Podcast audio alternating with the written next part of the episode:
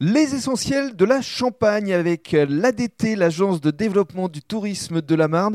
Je suis ravi d'accueillir Sandrine Appert. Bonjour. Oh, bonjour. Alors vous êtes productrice, vous allez nous raconter euh, votre histoire et surtout vous fabriquez notamment des savons. Euh, votre marque c'est l'Astucier.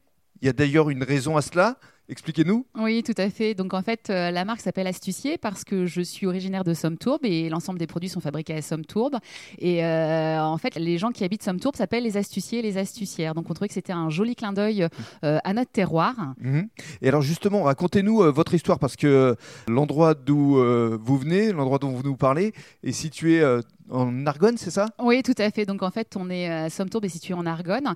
et donc je suis installée en tant qu'agricultrice avec mon mari sur la commune. Depuis combien de temps? Euh, ça, va faire, ça va faire 10 ans. 10 ans, mais au départ, vous étiez maraîchère c'est ça. On a commencé l'activité, enfin, je me suis installée en commençant une activité de maraîchage mhm. euh, qu'on a arrêté parce que c'était physiquement très compliqué.